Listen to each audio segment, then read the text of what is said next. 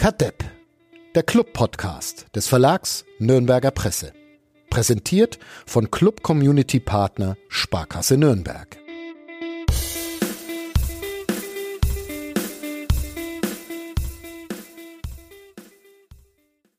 Willkommen zu unserem Schurfix der mittelmäßigen Laune. Der erste FC Nürnberg hat 0 zu 0 gespielt gegen Eintracht Braunschweig am Sonntag. Heute ist Montag. Vom Sonntag gibt es noch zu berichten, dass genau ein Schuss aufs Tor gegangen ist während dieser 90 Minuten und wem das jetzt langt, der kann eigentlich wieder ausschalten. Danke für den Klick. Mehr Informationen wird es hier heute nicht geben. Wer aber Lust daran findet, Florian Zenger, Uli Dickmeier und mir, Fadi Kiblavi, beim Scheitern zuzuhören, wie wir versuchen, trotzdem 45 Minuten Podcast hinzubekommen, der wartet noch kurz die Werbung ab, wenn uns Thomas Korell, unseren Sponsor, vorsteht. Und dann, ja, schauen wir mal. Bis gleich. Kadepp der Club-Podcast von nordbayern.de. Präsentiert von Club Community Partner Sparkasse Nürnberg.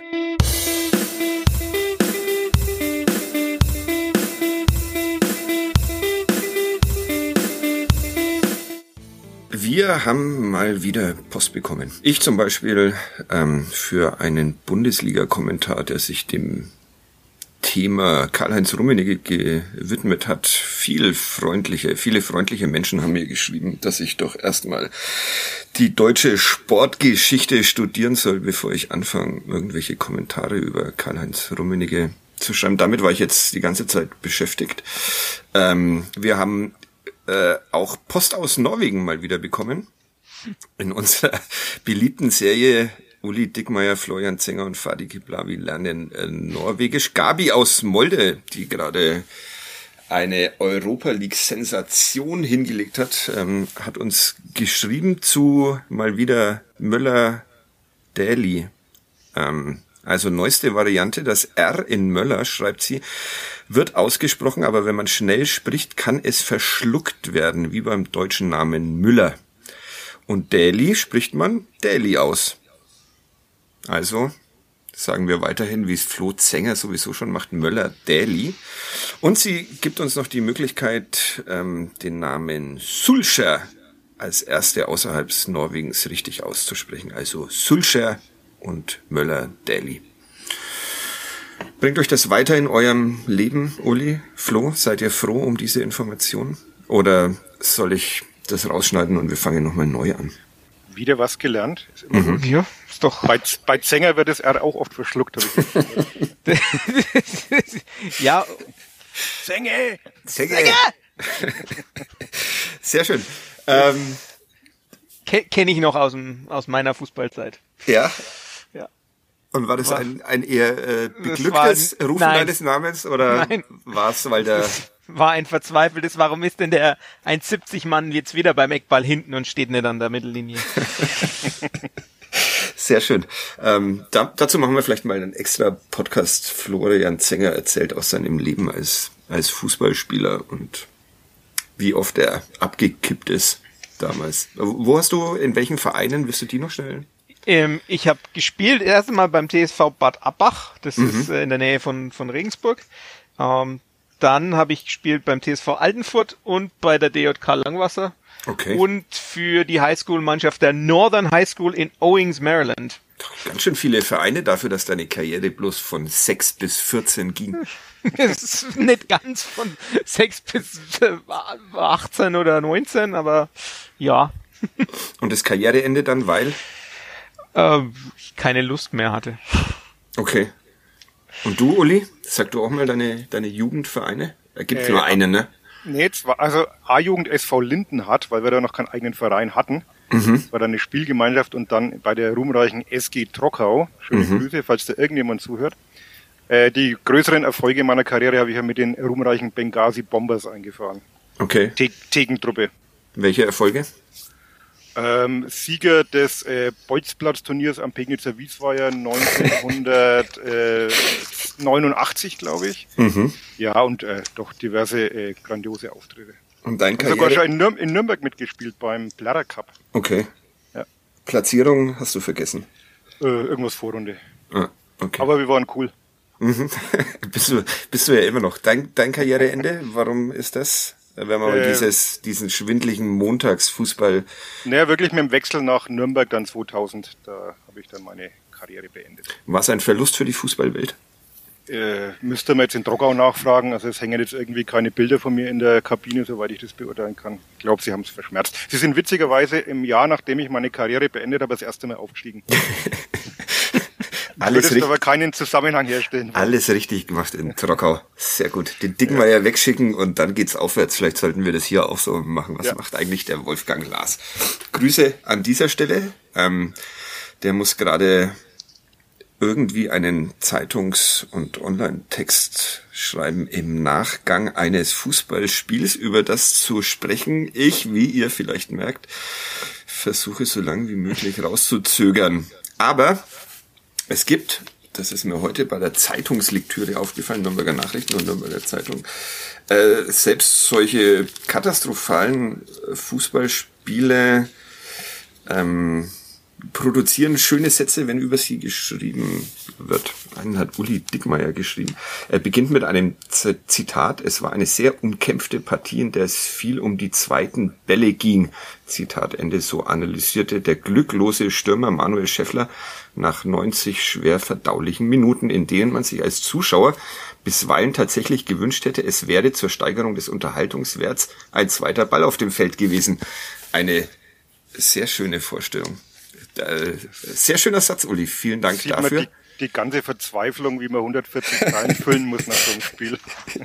Ich befürchte bloß, dass es auch nicht wirklich besser äh, gewesen wäre, wenn zwei Bälle. Ja, sie waren ja mit einem schon überfordert, das ist ja das Problem. Es gab ein paar Versuche aus der Distanz, um gleich mal unser Lieblingsthema wieder, wieder anzuschneiden. Welcher hat dir am besten gefallen, Flo? Mir? Hm. Äh, ist dir einer in Erinnerung geblieben? Die Geis-Kraus-Kombi. Die Ge Ge ja. Geis und Kraus Doppel Doppelschuss äh, Versuch in irgendwann in der ersten Halbzeit. Ja. Übrigens ganz lustig, äh, inzwischen ist es schon so auf der Pressetribüne, ich bin ja immer noch in diesem Stadion da draußen, sobald jemand aus der Distanz schießt und der Ball geht irgendwo in die Pampa, ruft die ganze Pressetribüne schon mal, Flo! Eine Legende. Ja, ja. hat sich schon verselbstständigt, der Gag. Ja, ja, ich, also ich weiß auch ganz genau, das nächste Mal, wenn wieder Distanzschuss reingeht, dann explodieren meine, Wird, mein ja. Twitter wieder. ja, und die, die Spieler werden, werden auf die Pressetribüne rennen und vor dir Tänze ja. aufführen. Ich glaube ja, dass Geisi ein T-Shirt mit dem Florian Zenger ja. von der Fall und das Trikot trägt, nur um dann irgendwann das lüften zu können. Ja, eine schöne, eine schöne Spä Vorstellung. Dann, dann irgendwann mit 35, wenn er bei der SG Trockau dann spielt. Ja. Und ruft dann Zenge ohne R. Ja. Okay, äh, ja, das ist, äh, der Podcast erreicht einen frühen, frühen äh, Tiefpunkt aber äh, einen sehr schönen. Ich bin ja inzwischen weg von den Distanzschüssen. Ich bin ja jetzt äh, bei den Distanzkopfbällen. Das ist mein neues Ding, zumal wir letzte Woche drüber gesprochen haben und dann am Abend die Spielvereinigung Kräuter Fürth direkt mal so einen Distanzkopfball im Tor untergebracht hat. Finde ich, finde ich sehr schön. Warst, äh, warst du auch im Stadion, Flo? Ja, ne? Ja. ja. ja. Wie, wie, wie war's so für euch beide? Ab wann habt ihr euch gewünscht, dass dieses Fußballspiel ein schnelles Ende findet? Ich fand's ganz, fand's ganz interessant, weil ich mich danach, also mit meinem inzwischen sehr oft erwähnten Kumpel Andi noch lange drüber unterhalten habe. Wir, wir, waren uns auch in der Einschätzung nicht, nicht so ganz einig. Ich, ich fand's im Stadion gar nicht so schlimm wie die Leute am Fernseher wahrscheinlich. Also, weil er hat gemeint, er hat irgendwann so ab der 75. am Handy das Datteln angefangen. Mhm. Ähm, kann ich jetzt auch nachvollziehen. Da, es ist ja nicht wahnsinnig viel passiert, aber ich fand's, also ich fand's schon schlecht aber ich fand es nicht so abgrundtief und ich vielleicht ist dann die Distanz zwischen Fernsehen und Stadion tatsächlich so, dass man sagt, äh, da ist noch mal ein bisschen was anderes. Es war schon schon schwer erträglich, aber also ich habe jetzt das Ende nicht so herbeigesehen, muss ich sagen. Ich, ich, bin, ich? ich bin unterbewusst, sorry Uli, aber ich bin ja. ich, ich bin tatsächlich auch des öfteren mal geflohen und habe dann, also ich, ich hatte Schwierigkeiten auf der Couch äh, sitzen sitzen zu bleiben ähm, und habe dann irgendwann immer bemerkt, dass ich jetzt plötzlich in der Küche stehe, dann mal im Garten, dann musste ich mich immer zurück an den, an den Fernseher zwingen. Aber ja, also am Fernseher war's. Huh. Ich wow. kann den Eindruck vom Flo aber durchaus teilen. Mhm. Äh, mir ging es auch so, also ich fand es auch schlecht und langweilig und furchtbar, aber nicht so schlecht, langweilig und furchtbar, wie ich es dann im Nachgang von anderen Menschen gehört habe. Okay. Und ich habe auch bei der Notengebung, ich muss mich komplett hinterfragen, irgendjemand hat in den Kommentaren drunter geschrieben, ich hätte einen milden Tag gehabt und die Noten wären alle zu gut. Mhm. Also ich äh, bin vollkommen konsterniert. Lass uns, lass uns teilhaben an diesem milden Tag. Ja, es, es war wirklich so, dass wir haben uns ja auch unterhalten, Flo und ich, im Stadion. Es ist wirklich so, dass ich jetzt keinen absoluten Totalausfall in dem Spiel gesehen habe. Also es war keiner gut, außer vielleicht Georg Maikreiter. Ja, es waren halt alle totale Ausfälle. Nein, also es war, ich weiß nicht, es war einfach so in der, in der breiten Masse schlecht. Aber es ist jetzt keiner so abgekippt, dass er, dass er grottenschlecht war, wenn du weißt, was ich meine. Abgekippt habe ich jetzt bloß noch. Notenmäßig. ist übrigens lustig, ist nämlich tatsächlich auch auf dem Platz niemand abgekippt. Ja. Weil Stimmt. es war nämlich, der Aufbau war ganz anders. Beide Und es war keiner asymmetrisch. Es war auch keiner asymmetrisch. Das ist enttäuschend. Aber es ist, es, es ist ganz spannend, weil ich habe jetzt gerade noch, noch aufgemacht, die, vom, die Noten vom, vom Chris Bichele habe ich nur beim Durchgeben gehört, die habe ich noch nicht näher angeguckt, die war aber auch so, da war niemand, niemand im Fünferbereich.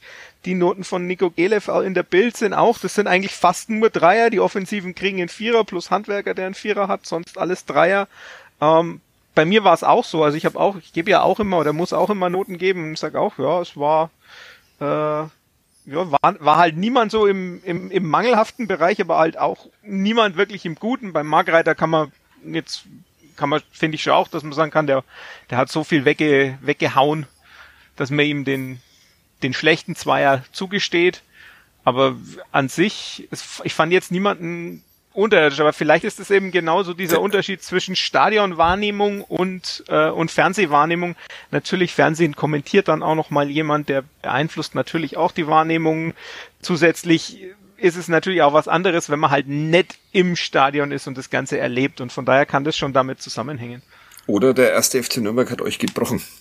Jetzt am so und so vielen, so und so vielen Spieltag ist es soweit. Wir wissen auf jeden Fall, dass man ähm, mit Abkippen und Asymmetrie schlecht Fußball spielen kann und auch ohne Abkippen und Asymmetrie schlecht Fußball spielen kann. Was war denn der Matchplan? Der Matchplan war hoch und weit. Hoch und weit bringt Sicherheit. Mhm. Ja, also war tatsächlich so, wenn man wenn man guckt, war ungewöhnlich viele lange Bälle. Also ich habe statistisch, ich habe noch einen Auftrag aus Braunschweig bekommen von einer Website, die heißt Blau-Gelbe Datenwelt. äh, und die wollte, Gott. dass ich die... ja, Uli, ich, Uli googelt gleich mal. ich habe ich hab den Artikel auf Twitter schon verlinkt. Die wollten, also der, der Jussi, der ist aus, der wohnt in Finnland, also wir sind in, im, im Nordeuropa Podcast mhm. jetzt gelandet. Mhm. Ähm, der hat ähm, der hat halt gesagt, schaust dir mal an, wie, wie du es so machst äh, äh, aus, aus Braunschweiger Sicht und dem habe ich eben dann, ich habe dann das Ganze überschrieben, kann man die Unansehnlichkeit auch statistisch erfassen und das denke ich war dann auch tatsächlich so, wenn man zum Beispiel guckt, lange, lange Pässe, ganz viel, normalerweise spielt der Club so ungefähr 15 Prozent seiner Bälle lang, jetzt waren es 21, äh, Liga-Durchschnitt bei den langen Bällen ist ja eh nur 13,5. Also man sieht schon da so dieses lange, ich habe es dann auch zusammengefasst, äh, allein der Wert deutet die Charakteristik und auch das Problem des Spiels an. Es war einfach viel Gebolze. Mhm. Und genau das war dann auch, also man sieht relativ schnell, dass Robert Klaus jetzt ja wirklich sagt, die spielerische Entwicklung ist gerade nicht so wichtig und das merkt man halt dann auch an der Herangehensweise. Also es ist halt langer Ball auf Scheffler, Ablage in irgendeiner Form. Wir versuchen irgendwie auf die zweiten Bälle zu gehen. Ähm, man sieht, man hat es eben auch an dem der er, erwähnten Abkippen, nicht Abkippen gesehen. Also äh, man baut mit den beiden, äh, die beiden Innenverteidiger stehen einfach breit. Ähm, die beiden Außenverteidiger stehen sogar hoch und auf, es kommt auch keiner aus dem äh, zentralen Mittelfeld zurück, um den Ball abzuholen in der Kette oder baut aus der Kette auf, sondern ist ganz oft eben entweder langer Ball nach vorne oder dann wird halt doch mal auf Geist und der versucht dann eine Seitenverlagerung oder so. Aber es, es ist deutlich simpler, als man es schon probiert hat. Mhm. Es ist ein bisschen mehr Zweitliga, Zweitliga-Fußballig. Mhm. Äh, wir müssen noch ähm, wir, wir eine, eine Hörer Anfrage hatten wir letzte Woche noch ähm, zur äh, da erwähnten Passkombination äh, Matenja-Scheffler. Wie, wie erfolgreich die denn ist. Letzte Woche war sie sehr erfolgreich. Letzte Woche war, war sie sehr erfolgreich. Da kamen 90 Prozent dieser Bälle an. Mhm. Ähm, jetzt ist es so, ich schaue gerade, wo die in meinem sch schlauen Dokument. Äh, dieses Mal war es so, ähm, es gab sechs Versuche, von denen vier ankamen. Also ja, auch eigentlich ganz okay. Okay. Aber äh, dass sie ankommen, bedeutet noch nicht, dass der Club danach in Ballbesitz ist. Ne? Das bedeutet erstmal nee. nur, dass Scheffler mit an den Ball kommt ja. und dann verspringt der zweite Ball. Genau, dann um den zweiten Ball. Also man kann bei den zweiten Bällen so ein bisschen, bisschen auch aus, sogar aus den Daten was rauslesen, wenn man sich anguckt, ähm, wie viele Bälle man, de, die Mannschaft in der gegnerischen Hälfte erobert. Da war der Club bei 35, äh, Braunschweig bei 19. Also da sieht man schon so ein bisschen, dass es beim Club ein bisschen erfolgreicher war, aber auch auf einem Level, wo ich sage, naja, ginge auch anders. Robert Klaus hat ja äh, diesen, dieses Zurückstellen der spielerischen Entwicklung äh, mir gegenüber letzte Woche damit begründet, dass er zwar eine Mannschaft hat, die gerne, gerne lernt, aber dummerweise auch schnell wieder vergisst. Ähm, war das, Uli, war das eine, trotzdem ein falscher, eine falsche Herangehensweise, mal wieder sich auf dieses Gebolze einzulassen, für das ja Braunschweig bekannt ist? Ich bin mir nicht sicher, ob es wirklich so geplant war. Man, so ein Spiel kriegt ja auch eine Eigendynamik. Ähm, man hat sich einfach auf das Spiel der Braunschweiger eingelassen. Vielleicht wollte man es anders angehen, aber ja, es, es hat schon sehr unansehnlich ausgesehen und es was mir auch noch aufgefallen ist, ich weiß nicht, ob es eine, eine Statistik gibt, wie viele Kopfbälle in so einem Spiel passieren. Also da gab es mal eine, eine Szene, da war der Ball gefühlt, was nicht, zehn Minuten von einem Kopf zum anderen unterwegs. Braunschweig natürlich viele, viele große Spieler im Kader hat, also insofern war das auch klar, dass die das der, Geschehen ein bisschen dominieren. Wolfgang Lass hat mich ja. gestern während des Spiels ja. angerufen und da hat er ja gerade recherchiert, dass gefühlt neun Spieler von der Eintracht über 1,87 sind oder sowas. Hast du da Zahlen dazu, äh, Flo, zu den Kopfbällen, die da Uli da gerade also ich habe gerade geguckt, äh, registriert sind 63 Kopfballduelle, von diesen 63 hat der Club 19 gewonnen. Also das ist schon sehr eindeutig, wer da also die Überhand hat. Alles Kopfsache. Alles, Alles Kopfsache. Kopfsache. Damit ja. hätten wir schon wieder eine, ja. eine Überschrift nach der Wiedergeburt einer neuen Mannschaft. Ist sehr gut angekommen auch wieder, dieser, dieser Titel. Vielen Dank. Alles Kopfsache ist wahrscheinlich fast ein bisschen zu wenig provokant. Ja. Ähm, also ich, ich habe jetzt gerade so Kopfgeburt. Kopfgeburt einer einer fast wiedergeborenen neuen ja. Mannschaft. Ähm, ja. Also ich habe jetzt mal mal geguckt, also der Wert ist schon auch extrem hoch. Also 63 Kopf, Kopfballduelle, da habe ich jetzt auf den ersten Blick auch nichts, wo ich sag, äh, da war ein Spiel, das drüber war. Deswegen wundert es mich auch, dass man es immer wieder mit diesen hohen Bällen versucht hat, weil die Erfolgsaussichten ja dann doch relativ gering sind.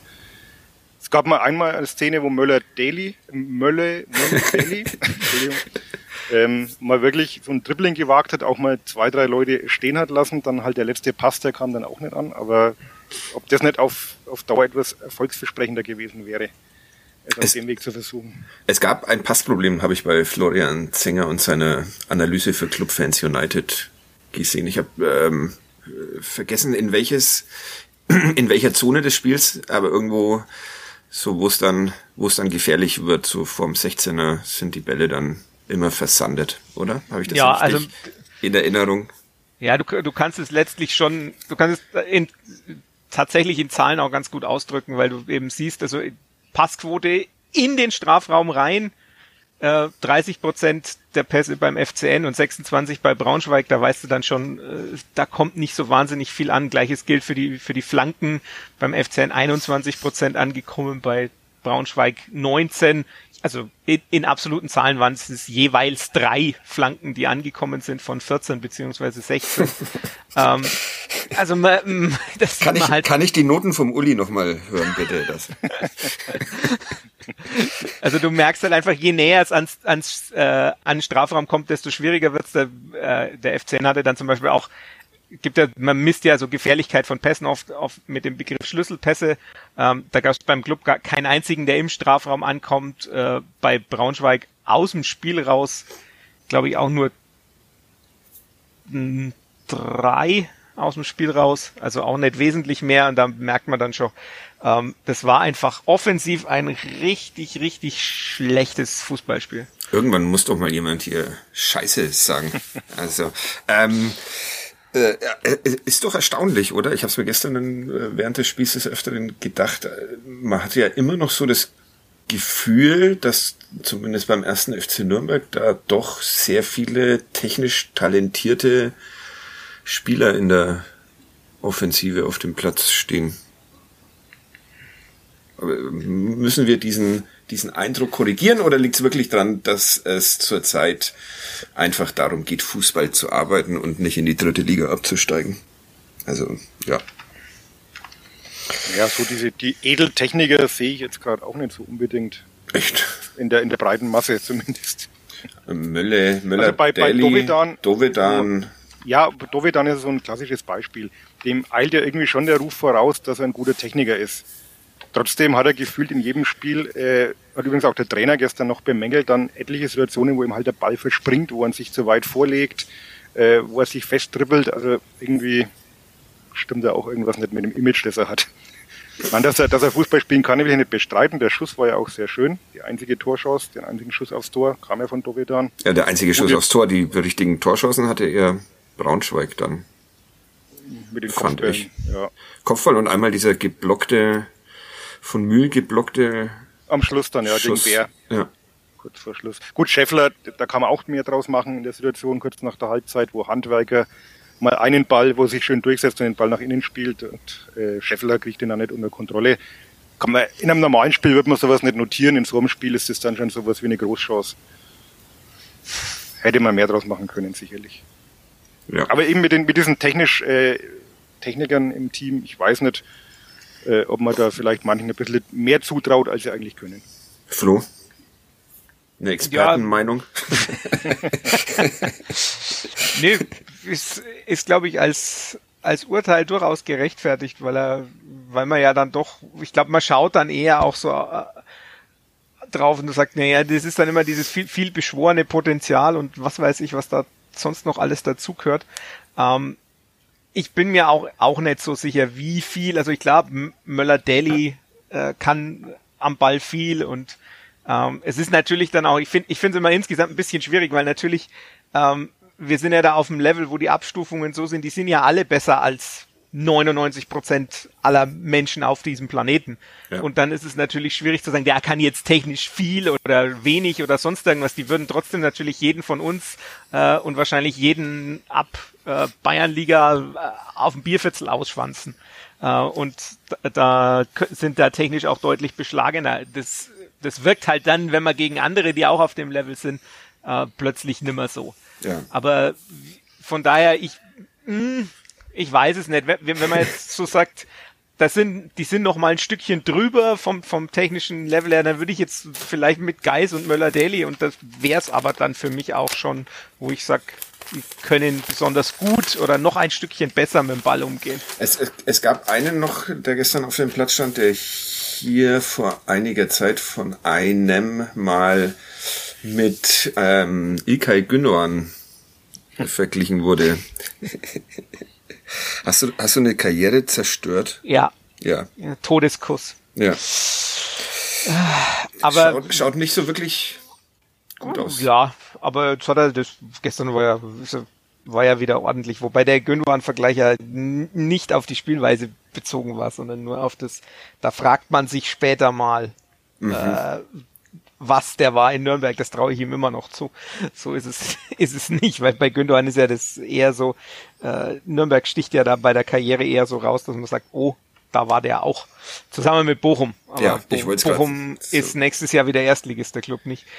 Bochum ist nächstes Jahr wieder Erstligist. Ja, ich muss den nächsten ich- Todeskuss Kuss Ah, Okay, aussprechen. ja, ich wollte nämlich gerade eine Wette um einen Kasten Bier anbieten. Grüße da an den Kollegen Ja. Stefan Jablonka, der so, ich dachte, ohne, ohne eine Wette ähm, verloren zu haben, mir aus reiner Freundlichkeit einen Kasten Bier vorbeigebracht hat. Ja, und jetzt den Druck auf Uli Dickmeier Ja. erhöht. Irgendwann verdoppeln wir das mal mit. Bei der nächsten JHV sind es dann zwei Kisten. So dass du irgendwann die fränkischen Brauereien im Alleingang retten wirst vor der Pleite. Ähm, ja, äh, Tom Krau Fabian Nürnberger, sehr sehr gefehlt? Ja. Also von der Dynamik her auf jeden Fall. Das ist schon nochmal was anderes und ich meine, er kann halt auch, ist halt auch ein guter Fußballer. Ähm, ich fand es ganz interessant. Ich habe es nicht gehört, man hat mir nur zugetragen, er hätte vorher, wäre vorher irgendwie im Clubhouse gewesen und hätte also äh, Robert Klaus sehr gelobt. Äh, okay. Gesagt, äh, sinngemäß, ja, äh, er das unglaubliches Fachwissen, äh, hat auch Fußball, Fußballvorstellung von Klaus, wie er spielen möchte, ist auch gut. Ähm, aber ne, Fabi Nürnberger hat halt dann wohl gemeint, es ist in der zweiten Liga manchmal schwer umsetzbar. Ähm, dank übrigens an Gregor, also Ed Schmegor, der mir das zugespielt hat ähm, auf Twitter, der da mir das berichtet hat, finde ich, finde ich durchaus zutreffend. Ne? Also in der zweiten Liga einen Fußball zu spielen, der nicht auf zweite Bälle aus ist, ist gerade wenn man unten drin steht, natürlich relativ schwierig. Da gibt es ganz wenige Mannschaften, die, die das können und die dies kann, nämlich Darmstadt, die steht noch tiefer als der FCN. Mhm. Und deshalb ist man dann gestern gleich mal zu dem Ansatz zweite Bälle erobern umgeschwenkt. Ich glaube, momentan ist so ein bisschen der, der Umschwung auch auf dieses total unansehnliche äh, im Vordergrund. Also das ist, ist glaube ich, wirklich schwer zu ertragen, aber wenn du wenn du damit dann die Klasse hältst, dann ist, glaube ich, auch alles erstmal erreicht. Und dann muss man auch, auch Robert Klaus zugestehen, dass er äh, dann eine pragmatische Wende vollzogen hat, die man vielleicht ja. manche ihm nicht zugetraut hätten, weil sie ihn eher als äh, RB-Fabrik-Dogmatiker sehen. Ja. Also hältst du es noch elf Spieltage aus, Uli, mit diesem Fußball? Müssen wir ja wohl, ne? Müssen wir. Müssen wir.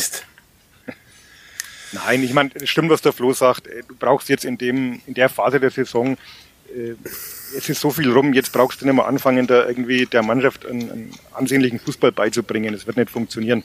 Jetzt geht's halt drum zu überleben. Das, die, die Parole haben wir schon lang ausgegeben. Und ähm, ja, Trainer hat ja auch gesagt gestern, jeder Punkt hilft uns momentan weiter. Ich bin zwar schon der Meinung, dass wir gegen Braunschweig, äh, dass da drei Punkte etwas mehr weitergeholfen hätten. Und die sechs Punkte können schon auch trügerisch sein, diese, diese Distanz, die man jetzt noch hat zum Relegationsplatz. Ja, es sollte ja heute hier, heute hier eigentlich Klassenverbleib gefeiert werden, ne? Ja. nach, dem, nach dem Sieg. Also ich finde schon, find schade, dass man dann es nicht schafft, äh, zu Hause gegen äh, so eine Mannschaft, muss man auch sagen, die schlechteste Offensive der Liga. Also vielleicht äh, hat der Club auch gar nicht so gut verteidigt, vielleicht waren die einfach offensiv so schlecht. Das ist ja auch immer die Frage, wie man es bewertet. Aber hätte man sich natürlich schon ein bisschen gewünscht, dass man in so einem Spiel dann mal den den großen Schritt macht und diese drei Punkte einfährt und dann vielleicht wirklich nicht bis zum letzten Spieltag da noch äh, zittern muss. Aber es wird wohl so bleiben, dass man zumindest die nächsten Wochen da immer noch sehr nach unten schauen muss. Also wieder was, noch was, noch was gelernt heute. Robert Klaus, ein Erstligatrainer, gefangen im gefangen im Körper einer Zweitligamannschaft oder wie auch, wie, wie auch immer. Wer, wer, wer steigt denn ab eigentlich, nachdem wir VfL, den VfL Bochum jetzt schon in die erste Liga verabschiedet haben? Ähm, der erste Würzburg FC und Osnabrück. Ah, Osnabrück ist aber, glaubst du wirklich? Die sollen einen guten Sportdirektor Die haben einen, einen hervorragenden Sportdirektor. Dem sind halt jetzt gerade auch ein bisschen die Hände gebunden. Der kann ja nicht ins, ins tagesaktuelle Geschäft eingreifen. Deshalb, ja, okay. Würzburg und Osnabrück und Relegation? Äh, findet nicht statt, weil die dritte Liga implodiert. Keine Ahnung. tendenziell Braunschweig. Mhm. Uli? Braunschweig, Sandhausen. Braunschweig oder Sandhausen, einigen wir uns da drauf. Ja, okay. Aber du siehst auch Osnabrück äh, auf. Ja, also der Trend ist schon sehr beängstigend. Von Kerki hört man auch nichts mehr. Nicht mehr so, so wirklich. Gejubelt zu Saisonbeginn. Ja. Es ist ein, das ist übrigens, das ist übrigens jetzt ganz spannend. Da, da kann ich jetzt mein, mein Nerd-Scheiß mal auspacken. Das war bei dem Aber nur jetzt. Ja, ja genau. nur jetzt. Sonst bin ich ja da ganz zurückhaltend, was das angeht. Das okay. war ganz. Das ich, war warte, ich gehe ich geh für zehn Minuten aus dem Zimmer. ja. ja, das ist deine, das, deine Bühne. Meine Bühne. Bei Osnabrück war es tatsächlich am Anfang der Saison schon also aus der, der Zahlen und aus den Werten, die drunter liegen, unter den Ergebnissen relativ absehbar, dass das dass die eher überperformen, weil die sehr, sehr gut gestartet sind. Und deshalb ist es eigentlich gar nicht so überraschend. Also es ist zwar ergebnismäßig ein Trend, aber der Trend spiegelt halt tatsächlich das wieder, was sie vorher auch schon teilweise hatten. Die hatten halt ganz oft Glück. Das war ja dann so, das Spiel gegen Club war so ein bisschen dann auch die Wende. Die hatten vorher auch so Spiele, nur da hat der Gegner halt nicht getroffen.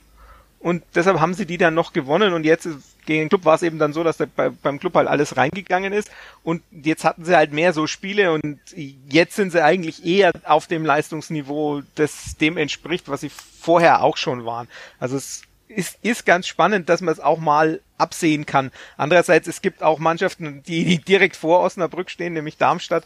Ähm, die müssten eigentlich von den unterliegenden Daten her viel, viel höher stehen, aber die haben halt dafür dann solche Freak-Spiele wie äh, gegen den Club oder gegen Regensburg oder sonst irgendwas, äh, wo sie halt in der Nachspielzeit die Rhetorik kassieren, ähm, die dann das verhindern. Ich, ich habe, ähm, wenn wir schon dabei sind, am Wochenende auch mal einen dieser Freak-Nerd ähm, äh, Tweets zumindest gefaved.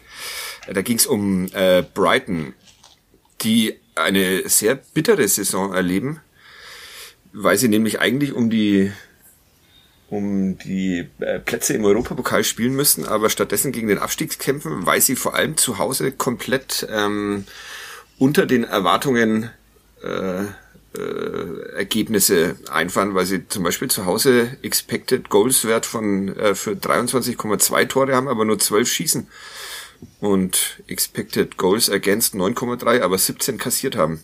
Und nur zu Hause ist diese enorme ist diese enorme Diskrepanz zwischen den Werten zu erkennen. Bin ich jetzt, bin ich jetzt in deinem, in deinem ja, Team, Flo? Ja, ja, voll, voll. es ist doch erstaunlich, oder? Ja, es ist, es ist tatsächlich, es ist, und Wie? manchmal kann man es auch wirklich nicht erklären, außer mit, oh, Zug im Hintergrund. Ach so, ja, das war bei mir. Ich hab, ich dachte, man hat jetzt äh, wahrscheinlich auch gehört, wie ich mich am Wasser verschlucke, aber ja, der Zug, der Zug hat auch gegrüßt. Ja, das, nein, das gibt's, das gibt's halt. Das ist also, der 12 Uhr 6er nach Heroldsberg. das gibt's einfach manchmal äh, und du kannst es auch nicht erklären, außer mit Glück oder mit Pech ähm, weil man eben sagen muss, Fußball ist halt zu 50 Prozent einfach ein Glücksspiel. Ja. Und das lässt sich, äh, lässt sich auch nicht, nicht leugnen. Und von daher. Ist, ist, ist, ist es beim Club vielleicht äh, auch so in dieser Saison, dass wir eigentlich vor dem VfL Bochum noch auf Platz eins stehen müssen? Jetzt habe ich wieder, wie Der, gesagt, ich ah, wieder, wieder diese Schneidearbeiten. da muss ich dich enttäuschen. Der Club ist zumindest, wenn man auf Expected Goals und Points geht, genau da, wo er hingehört. Also oh er, bei neun, der Expected Goals Wert vor diesem Spiel war 29,0, geschossene Tore waren 29, Expected Goals Against waren 33,9 und Gegentore waren 34. Also es war wirklich genau auf dem Level äh, wie also der Club ist quasi genau da, wo er hingehört von den, von den Ergebnissen. Und Mist, Magie, so pure Magie. Ja, ja, das ist äh, das ist ein so angepasster Verein, der traut sich Wobei. Diese, diese Heimschwäche beim Club ja auch auffällig ist. Aber da hat der Trainer dann gestern auch gesagt, er unterscheidet in dieser Saison eigentlich nicht mehr zwischen Heimspielen und Auswärtsspielen, weil ja eh keine Leute da sind und insofern keinen Unterschied macht. Es geht immer nur um den Gegner, aber nicht, wo man spielt. Ja. Da, da sagt aber doch die Psychologie was anderes, dass das irgendwie so ganz tief drin ist mit Revier verteidigen und so weiter und also selbst ohne, ohne Zuschauer sei das ja noch so. Ist aber auch ganz spannend, wenn man sich anguckt. Es gibt Länder, da ist es tatsächlich so, dass es keinen Heimvorteil mehr gibt und es gibt aber auch noch Ligen und Länder, wo das immer noch der Fall ist. Also. Das erinnert mich jetzt daran, dass der Kollege Sebastian Böhm vor einigen Wochen mal in einem unserer Redaktionstelefonate angekündigt hat, einen äh, längeren Text zuerst zu recherchieren und dann zu schreiben über die Zukunft des, des Publikumssports. Kannst du dich da noch dran erinnern, Uli, dass er das angekündigt hat? Da, da ich frei. Da hattest du frei. Ah, ja. Okay. Wenn ich ihn, wenn er immer noch so arbeitet wie wir alle das getan haben, als wir noch im Büro gemeinsam saßen, hat er bis dahin noch, bis jetzt noch nichts dazu recherchiert. Aber vielleicht kann ich ihm etwas Druck machen. Da, da, ich glaube, es ging mehr oder weniger darum, äh, wie sieht ähm, Profisport in Zukunft aus? Braucht es überhaupt noch Stadien, Neubauten und sonstiges, wenn die Menschen jetzt sowieso bemerkt haben, dass sie daheim auf der Couch auch all das verfolgen können. Ja, da also. da habe ich ja mal eine ganze Seite drüber geschrieben, die du ja nie liest, weil du die FZ nicht liest.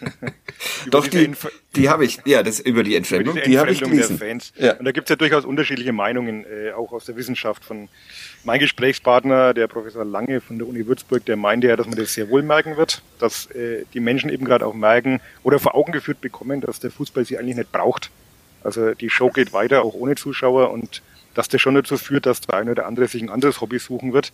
Hm. Äh, ein anderer äh, Fanforscher, der Name fällt mir jetzt nicht ein, äh, vertritt wieder genau die gegenteilige Meinung. Der sagt, sobald es im Stadion wieder Bratwurst und Bier kriegt, gibt, werden die Leute auch wiederkommen. Ja. Weil das einfach das Stadionerlebnis ausmacht. Also wird es auch in Zukunft Stadion-Neubauten und Umbauten geben? Naja, Bier und Bratwurst wird es hoffentlich wieder geben. Das wäre das wär sehr schön, wenn es keine Brühbratwürste sind. Ja, aber das, die, die beiden Ansätze sind doch nicht einmal so weit voneinander weg. Also ich meine, ich kann mir das sogar vorstellen, dass es erst wieder so ist wie vorher und dann merken die Leute, na, aber die anderen Samstage und Sonntage waren eigentlich viel schöner und dann gehen, also ich glaube, am Anfang kann ich, kann ich mir nicht vorstellen, dass die, dass es, dass die Stadien wahnsinnig leer bleiben werden, weil eben die, die Sehnsucht danach da ist, wieder ins Stadion zu gehen, aber ich glaube schon auch und die Entfremdung, ich glaube, die ist ja auf jeden Fall da, die hat aber ja wird's vielleicht Schon beim Club ein bisschen, begonnen. genau, und beim Club vielleicht auch ein bisschen, bisschen was mit der Spielweise zu tun, aber insgesamt, wenn man es jetzt weit fasst, dann ist es ja doch so, dass man eben jetzt in der Pandemie einfach nochmal viel mehr vor Augen geführt kriegt und jetzt sind wir dann im Bogen wieder bei Karl-Heinz Rummenigge, das halt das einfach eine, eine völlige Parallelwelt ist. Ich habe äh, mir ist gestern äh, quasi fast siedend heiß eingefallen, dass Hanno Behrens mehr verdient als die Bundeskanzlerin. Und dann war ich auch an dem Punkt, wo ich sage, oh, äh, und das ist also dann der Profifußball. Oh Gott, jetzt haben wir Hanno Behrens auch noch zum der, er wird, er wird durchs soziale Netzwerk Dorf getrieben werden, nur weil du ihn jetzt. Äh ich hätte auch, ich kann auch Johannes Geis oder Christian Martinian nennen. das ist völlig egal. Alles, alle verdienen. Jetzt, oder Uli Dickmeyer verdient wahrscheinlich auch mehr als die Kanzlerin. Dann er, bekommt, er verdient mehr, aber er bekommt es leider nicht. das wäre allerdings dann auch wirklich ein Grund auszuwandern. ähm, ja.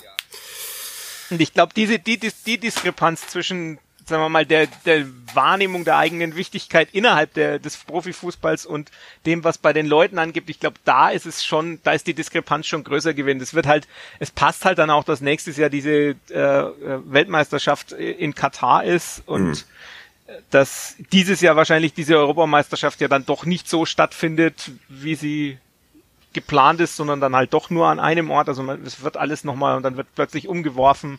Also ich glaube, man, man kriegt halt vieles vor Augen geführt momentan und deshalb glaube ich schon, dass insgesamt äh, der Profifußball zumindest so in, in seiner Breite an Aufmerksamkeit verliert. Gleichzeitig interessiert es aber die großen Vereine ja nicht, weil bei denen die Zuwächse ja auch gar nicht mehr in Europa passieren, sondern in Asien, in, in Afrika, äh, in Nordamerika. Und von daher wird die das auch gar nicht so wahnsinnig interessieren. Und irgendwann sind wir dann halt an dem Punkt, wo diese Super League entsteht. Und dann ist der Profifußball so ein bisschen so Show-Business wie halt die amerikanischen Profiligen. Und alles, was drunter ist, ist dann, ja, ja, das ist halt dann Folklore und ein bisschen was mehr für die Eingefleischten, so wie halt andere Sportarten bei uns das jetzt auch schon sind. Ja, ein wunderschönes Bild der Zukunft gezeichnet von Uli Dickmeyer und Florian Zenger in unserem Motivationspodcast. Ja, es wäre mal interessant, wäre mal interessant, wie viele Zuschauer jetzt im Stadion gewesen wären. Also vorausgesetzt, äh, Tabellenstand und Leistungen wären analog mit Zuschauern genauso mhm. gewesen. Ähm, wäre schon mal interessant, wie viel sich das gerade noch antun würden, wenn sie denn dürften. Und also ob es ein, drei, ob es drei Jahren ständigen Niedergang. Ja, ob es ein Heimvorteil gewesen ja. wäre, diese Zuschauer im Stadion zu haben, wenn man nach 20 Minuten für alle feststellbar nur noch hoch und weit spielt. Wahrscheinlich also, eher nicht, ne? Nee, von den Ergebnissen her ist es ja dann tatsächlich so, ich habe es gerade nochmal überprüft, dass da Robert Klaus da schon recht hat. Ich meine, auswärts 14 Punkte, zu Hause 13, ja, das ist eigentlich gleich. Bei, beide Male zu wenig. Ja. Ähm, ja, also ich kann mich auch noch an Zeiten erinnern, wo ich, das war irgendwann im, im Dezember gegen LR Aalen mit weniger als 10.000 Zuschauern. Ja. Äh, also ich mich auch das, auch diese Zeiten sind, sind jetzt gar nicht so weit weg. Also, und von daher kann man auch dahin zurückkehren. Ich glaube, dieser, das ist halt einfach auch so der, der Post-Weltmeisterschaftsboom, der jetzt dann auch so zusätzlich noch am Auslaufen ist. Der große Vorteil damals war, dass man sich eine günstige Stehplatzkarte hat kaufen können und sich dann hinter die äh, Plexiglasscheibe an der Gegengerade stehen stellen können, ähm, weil da eh keiner saß und man dann sozusagen einen gegengeraden Stehplatz hatte und das Spiel doch noch bisschen besser gesehen hat als aus der Kurve heraus. Aber das ist nun kein Argument dafür, noch schlechter Fußball zu spielen, wenn die Zuschauer wieder da sind, nur dass irgendjemand da hinten rumstehen kann. Ähm, was machen wir jetzt? Gerch oder äh, schaffen wir nochmal 15 Minuten über dieses Fußballspiel? Fortuna Düsseldorf nächste Woche.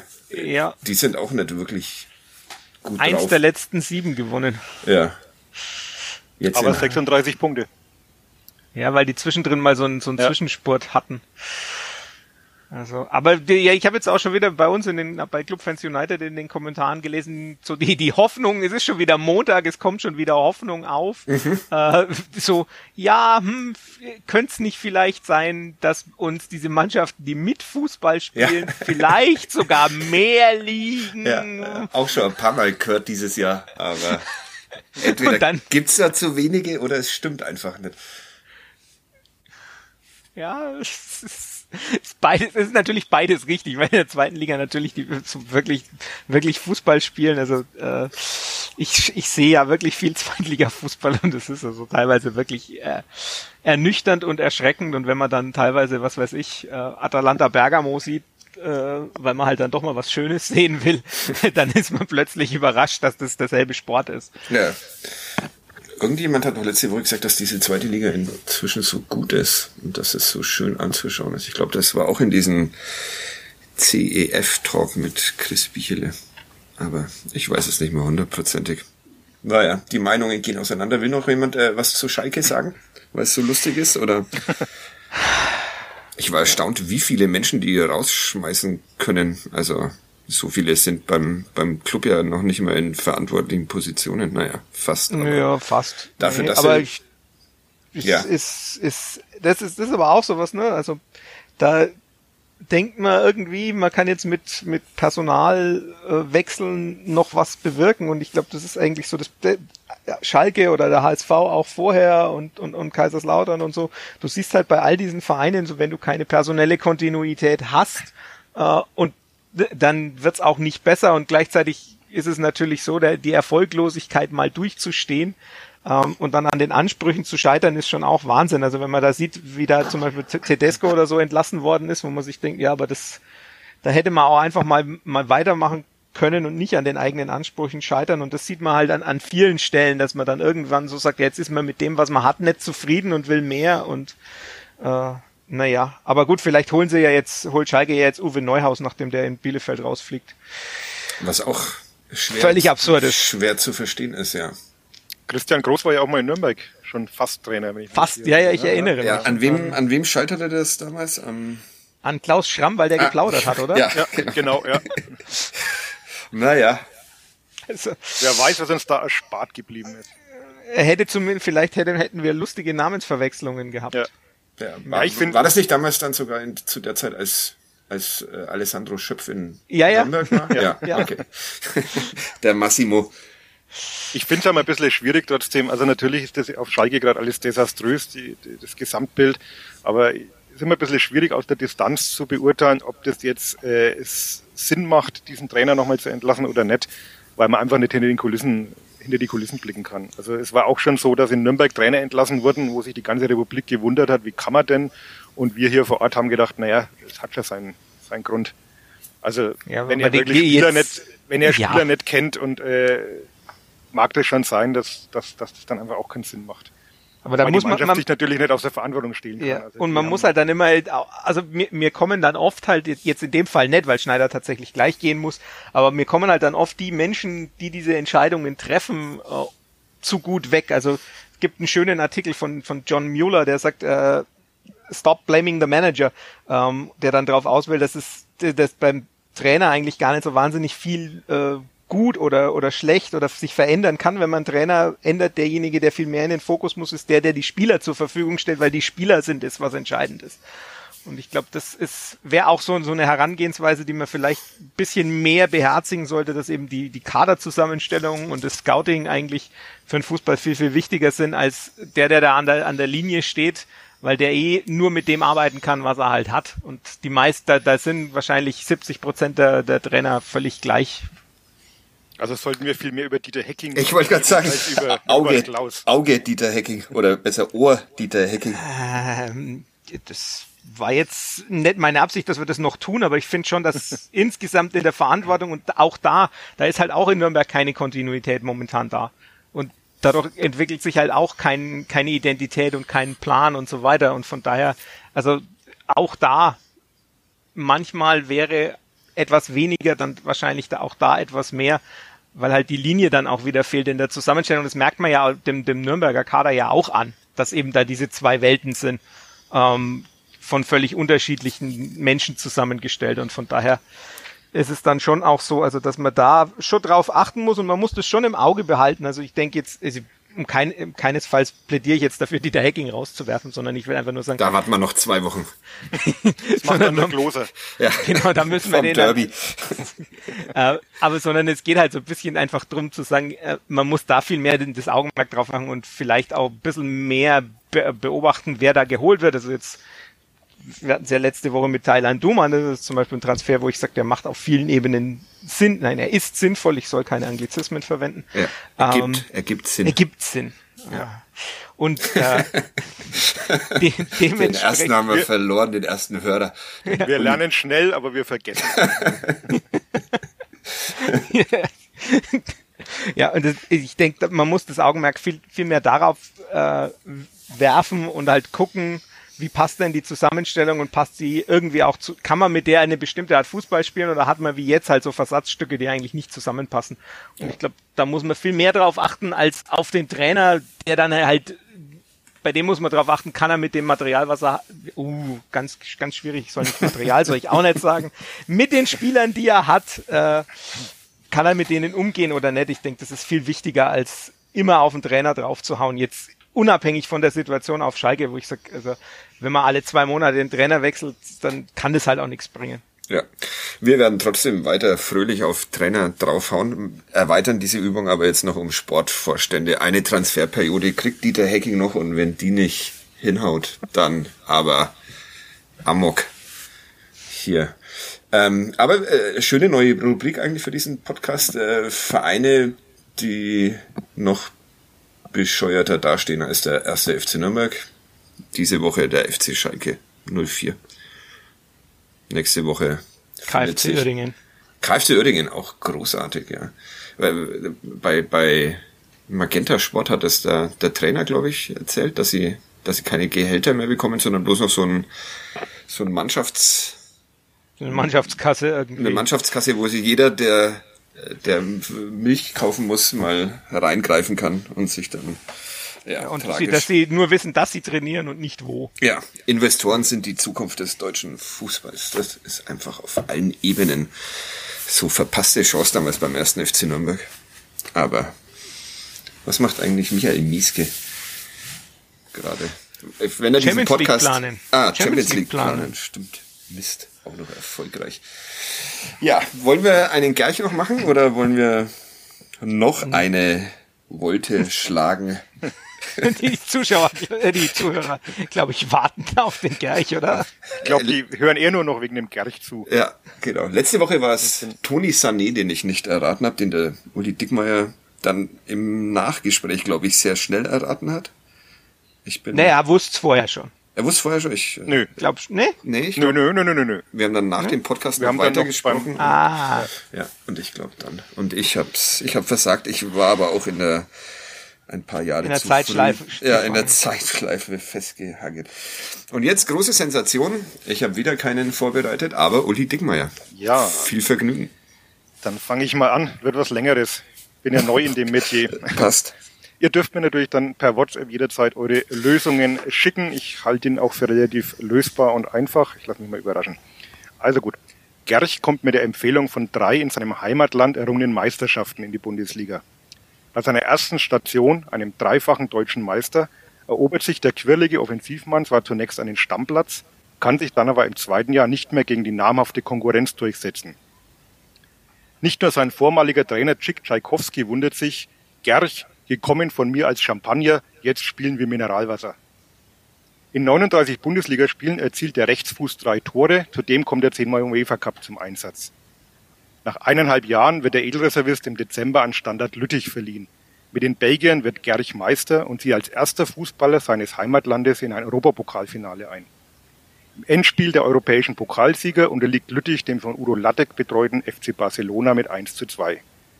Eine feste Verpflichtung scheitert dann am Geld.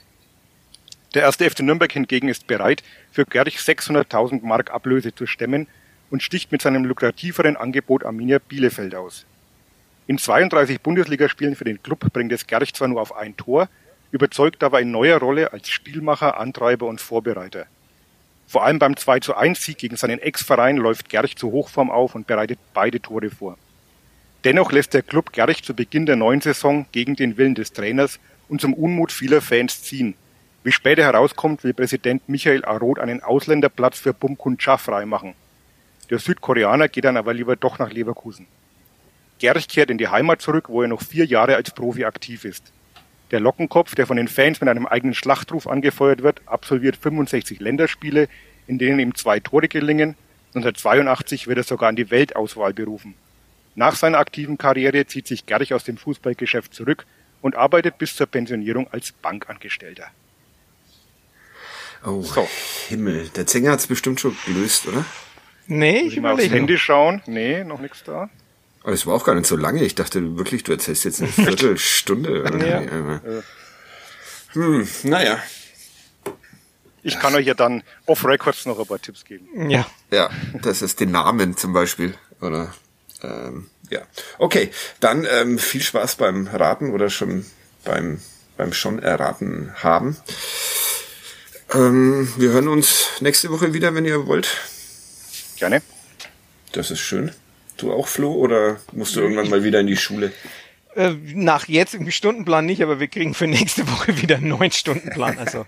Das ist ein spannendes Leben, das diese Lehrer zurzeit haben. Aber man sollte vielleicht keine Witze drüber machen, weil es sehr unbefriedigend ist. Stimmt's? Ja. ja. Es ist, es ist tatsächlich sehr, sehr unbefriedigend. Äh, vor allem auch, wenn man, sagen wir mal, die mediale Berichterstattung oder die oder die, auch die Ansichten von manchen Eltern dann plötzlich mitbekommt, die halt nicht mit der eigenen Realität zusammentreffen, weil halt bei uns, was er sich zum Beispiel der Digitalunterricht so gut funktioniert, dass man eigentlich auf Präsenz mehr oder minder verzichten könnte und so Zeug. Also es ist halt, mhm. es ist, es ist ganz schwierig, ähm, aber die Frustration geht schon eher in Richtung der Entscheidungsebene auf vielen Sachen und nicht gegen Medien oder Eltern oder sonst irgendwas, die ja alle irgendwie berechtigte, berechtigten Frust an irgendeiner Stelle haben. Ja. Frust im normalen Leben, große Freude beim, beim Fußball. Der erste FC Nürnberg spielt 0-0 gegen Braunschweig. Wir haben tatsächlich fast eine Stunde drüber gesprochen. Ähm, vielen Dank für den Gerch, Uli. Auch wenn mich das sehr wahnsinnig macht, dass ich jetzt das zweite Mal hintereinander nicht den Hauch einer Ahnung habe, aber wen überrascht. Dann bis nächste Woche. Ähm, schöne Woche euch allen. Ciao. Ciao. Ciao.